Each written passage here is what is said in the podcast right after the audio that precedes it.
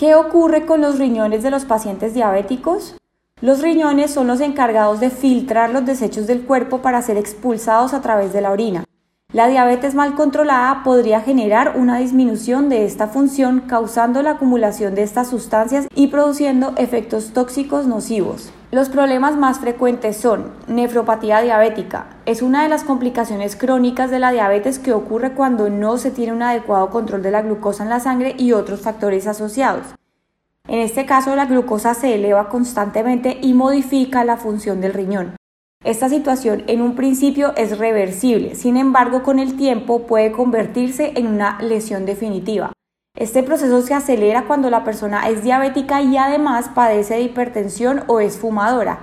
Existen otros factores que influyen como las condiciones genéticas y las infecciones urinarias repetidas. Síntomas. En un principio no presenta síntomas hasta que se produce un daño grave y a veces irreparable de la función del riñón.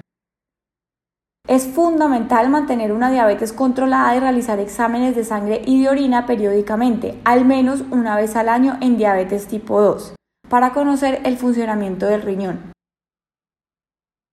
Para el tratamiento, en sus inicios se puede tratar eficazmente a través del mantenimiento de valores de glucemia próximos a la normalidad por medio de la dieta, el control de la tensión arterial, la actividad física, moderar el consumo de alcohol y eliminar por completo el cigarrillo cumplir con la medicación indicada, disminuir el peso si existe obesidad, controlar el colesterol o las alteraciones de la coagulación, asistir al control y tratamiento sistemático de cualquier infección urinaria.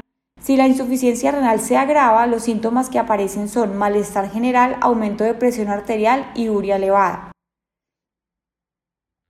Insuficiencia renal avanzada. Cuando existe una insuficiencia renal avanzada se puede alterar los exámenes de laboratorio, creatinina, potasio y ácido úrico.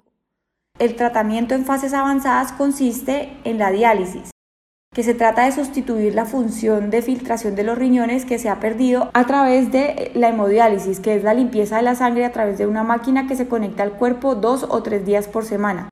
La diálisis peritoneal, que es la extracción del exceso de agua y desechos acumulados a través de un dispositivo. La diálisis disminuye los síntomas de la insuficiencia renal y es compatible con una vida razonablemente activa. Trasplante renal. Con este método se obtiene una rehabilitación más completa.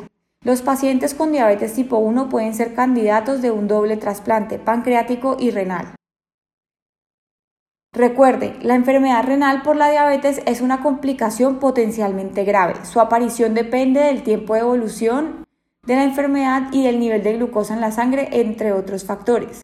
La detección a tiempo y la adopción del tratamiento apropiado pueden detener su evolución. En último término, la diálisis y el trasplante garantizan que se puede sobrevivir a esta enfermedad.